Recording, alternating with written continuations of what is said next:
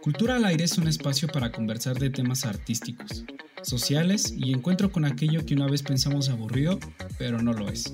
Arte, cultura y el imaginario que nos lleva a otras realidades. Espera que ya viene. Está aquí. Cultura al aire. Empezamos.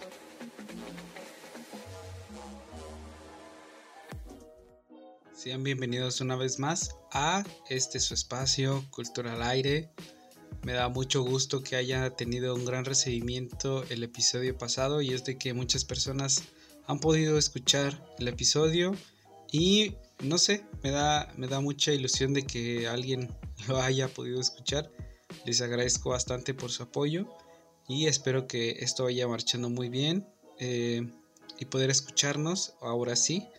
Al fin ya, se ya definí un día y me gustaría que fuese un capítulo cada jueves, cada semana y escucharnos pues cada semana en este, en este podcast y en un episodio, en un capítulo diferente. Y justamente este capítulo lo que busca es plantear y aproximarse en el cómo podemos identificar o cómo podemos iniciar a ver lo creativo en nuestra vida cotidiana.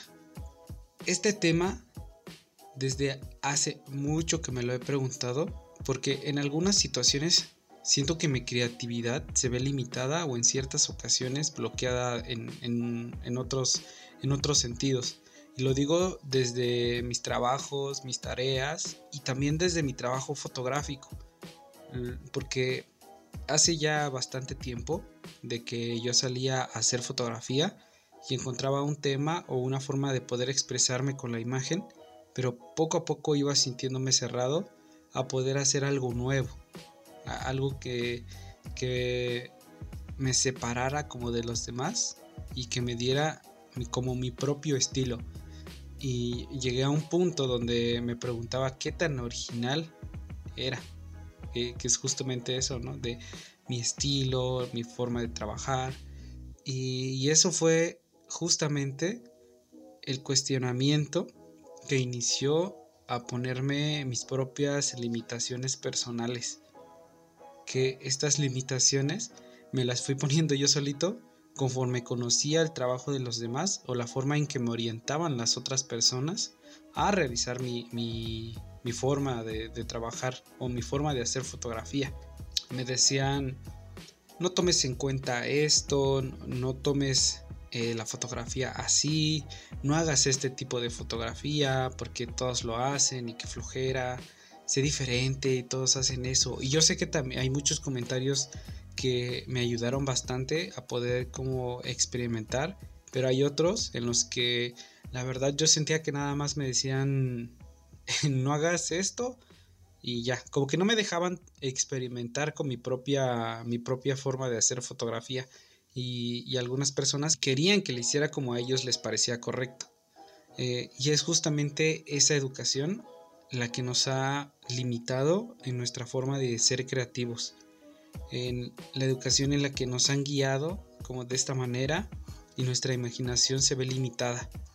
Justamente cuando somos niños, nuestra imaginación es amplia y profundamente ingenua para poder, otro, para poder ver otro tipo de cosas a nuestro alrededor.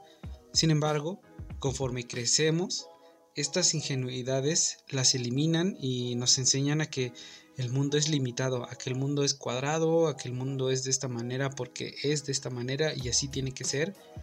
Y hay una entrevista en YouTube de, del ex director creativo de Disney y en su plática pone el siguiente ejemplo. Si ustedes, si ustedes gustan, pueden hacerlo también. Pueden ponerle pausa. Yo los espero. Vayan por un lápiz y una hoja. O incluso un cuaderno, lo que tengan a la mano. Ahora, eh, lo que hizo el ex director creativo de Disney fue decirles, tomen una hoja de papel con un lápiz y dibujen rápidamente en 10 segundos una casa. Y casi todos dibujaron una cosa, una casa en forma de triángulo, un cuadrado en la parte de abajo, unas ventanas y una puerta en la parte de medio.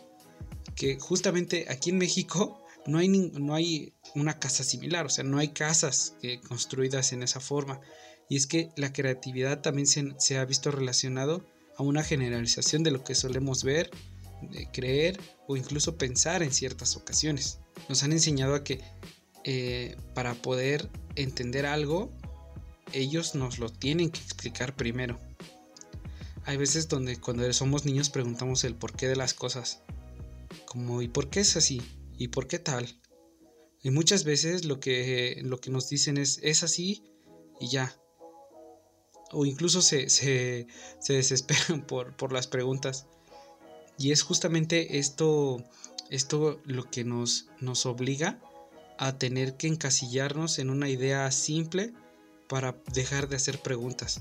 Yo recuerdo que en la primaria yo tuve muy pocas veces la clase de artística y cuando la teníamos solamente hacíamos manualidades como para el Día de las Madres o el Día del Niño o incluso algunas como alguna celebración en general, como en alguna fiesta y era esa clase como un pretexto para, para poder hacer una manualidad y ya. Uy, las famosas también manualidades de Navidad. Esas eran pues todos los años y siempre nos ponían como hacer cosas manuales.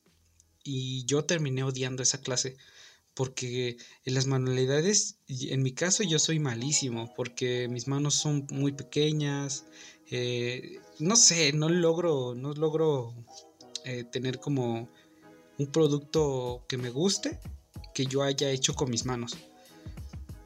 Porque creo que justamente esa percepción viene de, cuando era niño. Porque cuando yo terminaba de hacer alguna manualidad y mis compañeros también terminaban, siempre, siempre el de mis compañeros se veía mucho más bonito que el mío. Entonces era como... ¡Auch! Porque mi, manualidad no era tan bonita. y eso era lo que a mí me, hacía sentir triste de pequeño no nos enseñan que hay múltiples formas de ver y hacer el arte, hacer creativo o hacer manualidades o hacer otro tipo de cosas y poder eh, experimentar, expresarnos a través de, de eso.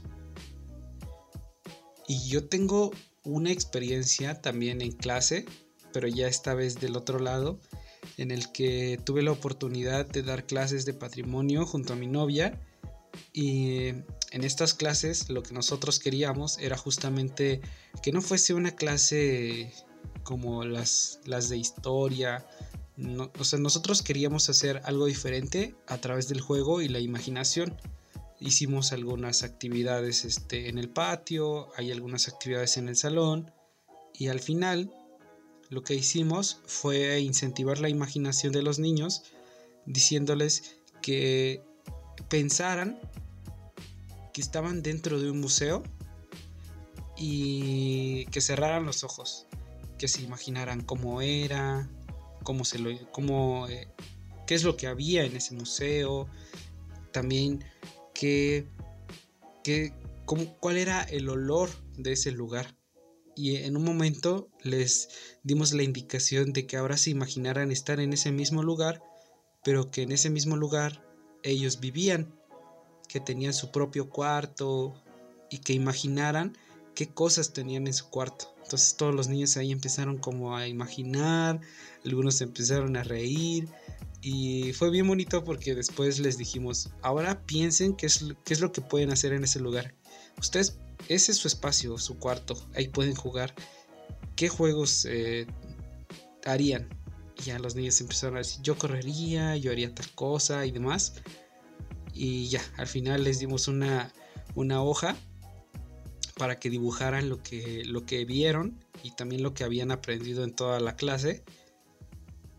Y un niño, mm, un niño se nos acercó y bueno, lo dibujó, nos, nos entregaron las hojas y en, en su dibujo decía también, gracias por enseñarme a imaginar. Y nosotros nos quedamos así de como nos quedamos impactados porque literalmente era un niño de, de nueve años que no había imaginado antes, o, a lo mejor y sí, pero no había tenido como este espacio para poder plasmarlo en un dibujo o tal vez en, o, no sé, pueden haber muchas posibilidades. También eso nos da un panorama enorme de cómo está la enseñanza en las escuelas todavía. Todavía nos enseñan a que las cosas tienen que ser estrictas y tienen que ser como tienen que ser, como el maestro dice que tiene que ser. Hay muy pocos maestros que enseñan con el juego y en serio, eh, yo de las pocas veces que pude haber jugado en una clase también lo disfruté bastante y también aprendía. Yo de las cosas que tengo muy claras en, mi, educación de la primaria, cuando yo tenía 8 años, había un maestro y se llama Juan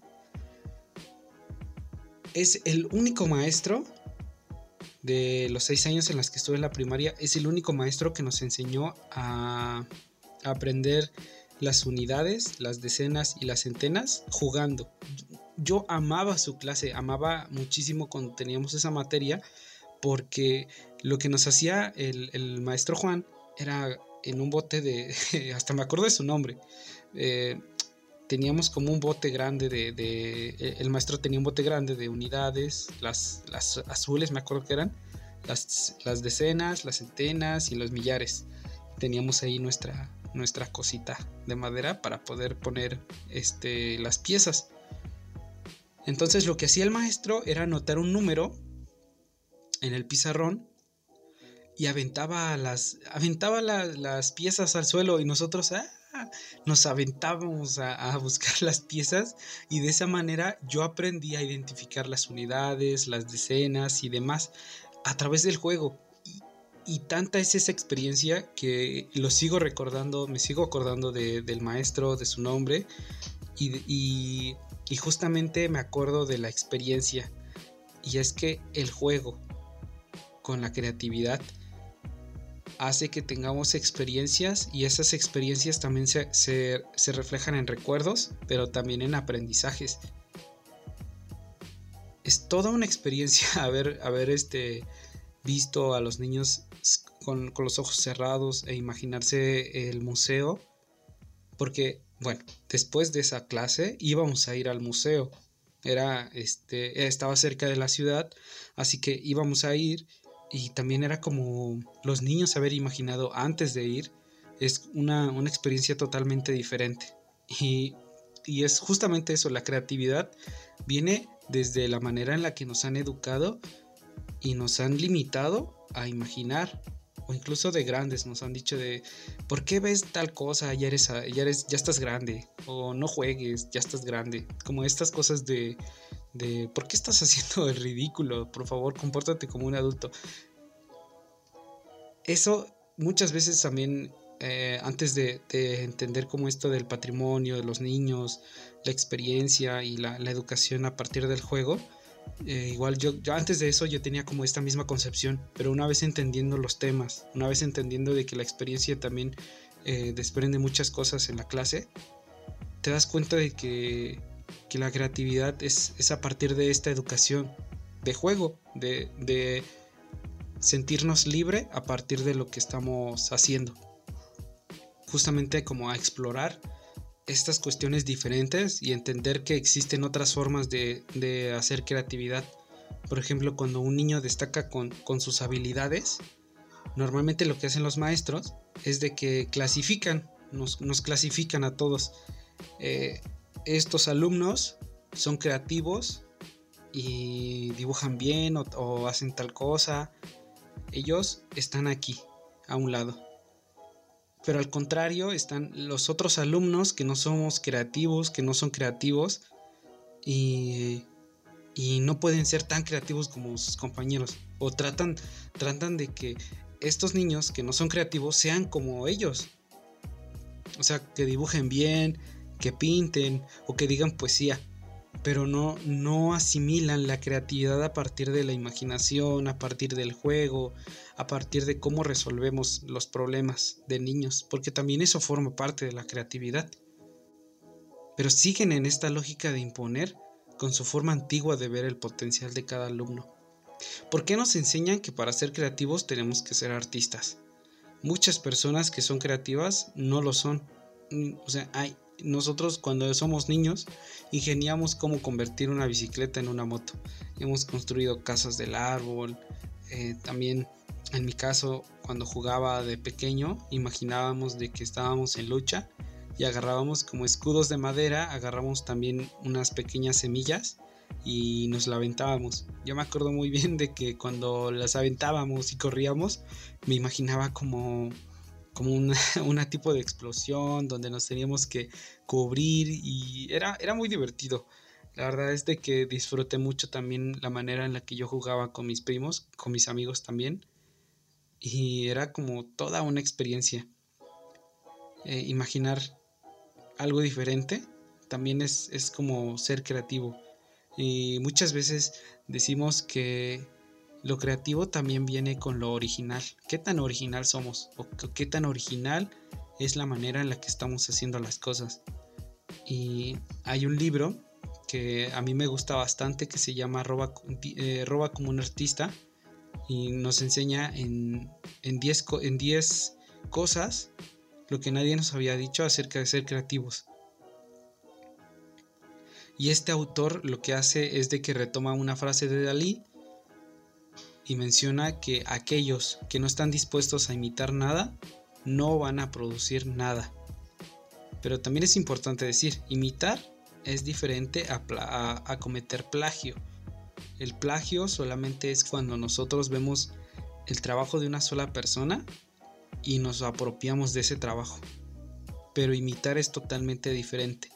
Y menciona, eh, lo menciona en el libro, imitar es aprender del trabajo de muchas personas que admiramos y a partir de esa imitación, de, de, a partir de aquello que estamos viendo, imitarlo para hacer algo diferente con nuestra propia percepción.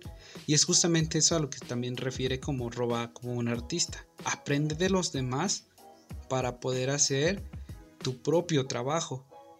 Y a partir de eso imitas con tu propia forma de entender el mundo. Ahí es donde comienzas a ser creativo, porque eh, justamente nada parte de nosotros mismos. Todos nos relacionamos y aprendemos de todas las personas que están a nuestro alrededor. Y justamente eso, las personas que están a, nuestro alrededor normalmente trabajamos con ellas y eso es trabajo en equipo. Este trabajo en equipo sirve también para resolver muchos problemas cotidianos. Hemos resuelto problemas tan creativos aquí en México que es, que es precisamente uno de los factores con los que nos caracterizamos muchas personas. Hay empresas creativas, eh, incluso hay una economía naranja que, está como en boom en, en México, porque justamente las personas en México somos demasiado creativas. Y es justamente algo muy curioso, porque también una de las cosas que, yo siento es de que la creatividad surge a partir de la necesidad de hacer algo o de no tener algo. Ahí es donde empezamos también a ser creativos. A falta de oportunidades, por tanta desigualdad y por tanta eh, educación cerrada, es de que nos volvemos creativos, porque tratamos de salir de una imposición que se nos ha dicho de esto es lo que es porque así es. Y cuando lo hacemos, o cuando vemos a, las personas también ser creativas y lanzan como algún proyecto o lanzan alguna idea, muchas veces también se me viene a la mente la frase de, wow, ¿por qué no se me ocurrió antes? Y eso también lo platicábamos en una clase en, mi universidad como estas, estas formas de, entender las ideas de los demás ya en una idea finalizada pero no sabemos el trabajo que está atrás de, las personas cuando ya acaban algo o cuando empiezan algo. Entonces, el, hecho de, de, ser creativos no nace nada más en un resultado, sino que viene a partir de muchas otras situaciones que nos obligan, en, obviamente en algunas ocasiones a ser creativos. Yo pienso que todas las personas son, son creativas, porque todo el tiempo estamos viendo la manera de solucionar algo, que es lo que ya les, había comentado, que justamente la, manera en la que innovamos, entendemos el mundo y aprendemos a través del juego, pues eso hace que nos manifestamos a través del arte y le demos un significado a nuestra vida con lo creativo que podemos ser. Yo creo que el pensamiento creativo no viene cuando queremos serlo. se presenta justamente en situaciones de necesidad o estar aburridos o estar eufóricos para poder hacer algo diferente. Ahí es donde se nos vienen las ideas. Por ejemplo, a mí me pasa bastante cuando salgo a caminar o cuando estoy lavando los trastes de que se vienen como ideas o algunos pensamientos que, que, se podrían realizar o simplemente cuando estoy como escuchando también a las personas es donde surgen como las ideas y, y, y, justamente es eso yo a mí me gustaría leerles una frase del libro que les comenté que es justamente de Kafka y dice no es necesario salir de casa Siéntate en tu escritorio y escucha. No, no escuches. Solo espera. No esperes. Quédate quieto y solo. El mundo entero estará a tu alcance.